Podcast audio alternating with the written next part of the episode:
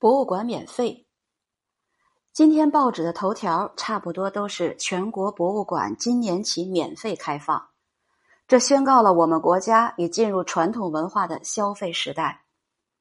我们对传统文化的态度一百多年来比较恶劣，否定加批判，折腾惨了，至今还没缓上气儿来。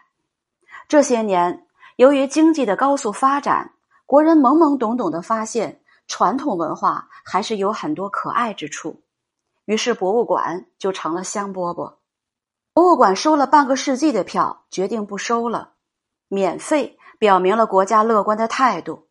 省了进门钱的观众一定乐不可支，但对于静心修身养性的观众，免费可能成为另一场灾难。首先是展出环境因不堪重负，质量会下降。博物馆的免费不是简简单单开门了事，随之的服务需要大量的人力物力。我们今天大部分博物馆的服务也不能算好。免费以后，由于主人的心理原因作祟，我猜想质量下降是必然的。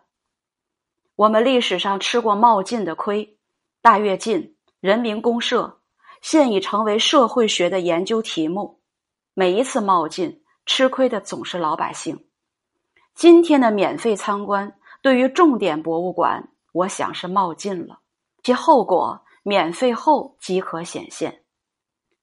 杭州是全国率先实行免费参观博物馆的城市。不免费时，其博物馆环境优雅，我时常欣然前往；可免费后，人声鼎沸，像个影院。许多附近的居民在大厅内天天做甩手操、闲聊、瞎侃，最后导致馆方少开灯、关空调，异味扑鼻。免费不一定是对文化的尊重，收费一定是对文化的尊重。免费也好，收费也罢，关键是此条政策是否适合国情。